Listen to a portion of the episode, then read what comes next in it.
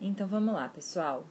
Como prometido, demorei um pouquinho, mas vou fazer alguns vídeos resumindo esse artigo, que para mim é um artigo um dos mais interessantes sobre classificação e manejo de dificuldades alimentares, tá? Eu vou fazer vídeos curtos para não ficar cansativo, é, mas a gente vai tentar fazer um resumo aí legal desse artigo. Então, esse artigo ele começa falando pra gente que 50% dos pais já referiram em algum momento da vida que pelo menos um dos seus filhos come mal, tá? E aí a primeira coisa que ele vai abordar e que vai ser um tema de um outro vídeo são que a gente precisa avaliar nessa criança se ela tem sinais de alerta para causas orgânicas ou para causas comportamentais dessa dificuldade alimentar. Lembrando que não necessariamente a criança que tem uma causa orgânica, ela não tem algum problema comportamental, né? Essas coisas estão interligadas. Depois disso, ele vai falar pra gente que a gente pode identificar então três comportamentos alimentares nas crianças com dificuldades alimentares. E classificar, tentar classificar essa criança em um desses três comportamentos vai ajudar a gente a conduzir essas crianças de uma forma mais adequada. Então, o que, que ele descreve? Né? Primeiro, a gente pode classificar essa criança como uma criança que come, não é, não é come mal, é come pouco, tá? O segundo é a criança que come pouca variedade. E o terceiro é a criança que tem medo de comer. Então a gente teria criança que come pouco, que come pouca variedade e que tem medo de comer. Além disso, a gente tem que prestar atenção na percepção errada. O que, que seria a percepção errada? é aquela criança em que os pais acham que ela realmente come mal, come pouco, come pouca variedade, tem medo de comer, mas na verdade isso é uma percepção errada deles. Então, quando a gente vai avaliar quantidade, qualidade, essa criança está comendo adequadamente. Mas a expectativa dos pais é que ela comesse mais, ou ela comesse maior variedade. Então a gente precisa perceber isso aqui também na nossa avaliação. É, e por último desse vídeo, eu acho que é super importante a gente esclarecer alguns termos que causam uma certa confusão quando a gente vai estudar a dificuldade alimentar, tá? Então, o primeiro termo é a neofobia. O que, que é a neofobia?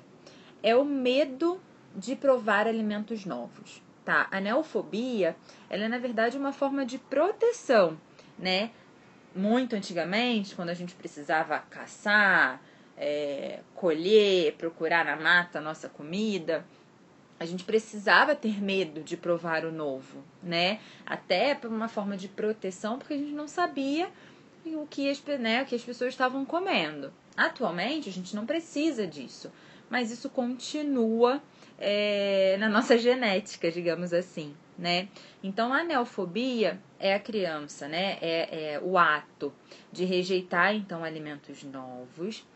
Ela se inicia no final do primeiro ano de vida e tem um pico ali entre os 18 e os 24 meses, tá? Então, até os dois anos, a gente tem a criança ali com um pico da neofobia. Segundo termo é, que a gente precisa prestar atenção, que está muito associado a crianças com dificuldades alimentares e que gera um pouco de confusão. Então, o termo seria o picky eating, né? O que, que é isso? Então, o picky eater é a criança que é seletiva, ela é, a gente chama de seletivo leve, né? É uma fase da criança, isso é transitório. Normalmente é uma criança que em uma semana ama uma, um alimento, por exemplo, ela ama mamão, na semana seguinte ela não quer nem ver o mamão. É a criança que é apaixonada por cenoura e na semana seguinte ela não quer ver cenoura nem pintada, né? Então, essas crianças elas são picky eaters. Ela, em geral, então, são seletivas leves e são quadros transitórios. É, a gente não gosta muito de de classificar ou diferenciar o picky eater do feeling disorder que a gente vai falar através do número de alimentos que a criança aceita. É, porque a questão de número é uma questão muito relativa. Então, vamos dar um exemplo. Se eu tenho uma criança que aceita, sei lá, 29 alimentos, ela é diferente de uma criança que aceita 31? Provavelmente não, né? Então, como é que a gente vai falar que a que aceita 29 é leve e é 31 não, 29 é grave e 31 é leve, né? Então, é, vocês vão ver que durante o artigo ele até cita a questão numeral, mas o ideal é que a gente não considere isso, tá? E por último, a gente tem então é, o termo feeding disorder, que na verdade é, seria uma tradução melhor do que para dificuldade alimentar, seria transtorno né, alimentar. Então, feeding disorder, na verdade, são pacientes seletivos graves que vão entrar ali no que o DSM-5 coloca para gente como transtorno alimentar restritivo evitativo. É, e esse, essa seletividade leva a criança, então faz ela ter, né, tem como consequência, então tem consequências nutricionais, emocionais e ou orgânicas, tá?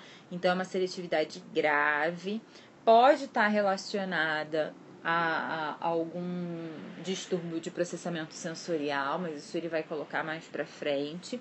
Mas para a criança ser classificada então como um transtorno alimentar, né, que ela é seletiva grave, ela isso essa seletividade traz consequências nutricionais, emocionais e ou orgânicas, tá certo? Então, de novo, sem querer entrar em números, mas normalmente essa criança aceita aí menos do que 15 alimentos diferentes, tá? Não é bom a gente usar os números, mas eles às vezes ajudam para a gente ter uma, um parâmetro de intensidade. Então, o início do artigo ele coloca isso e daqui a pouco eu posto os outros vídeos é, falando um pouquinho mais sobre, sobre as dificuldades alimentares e como são abordados nesse artigo. Tá bom? Espero que vocês gostem.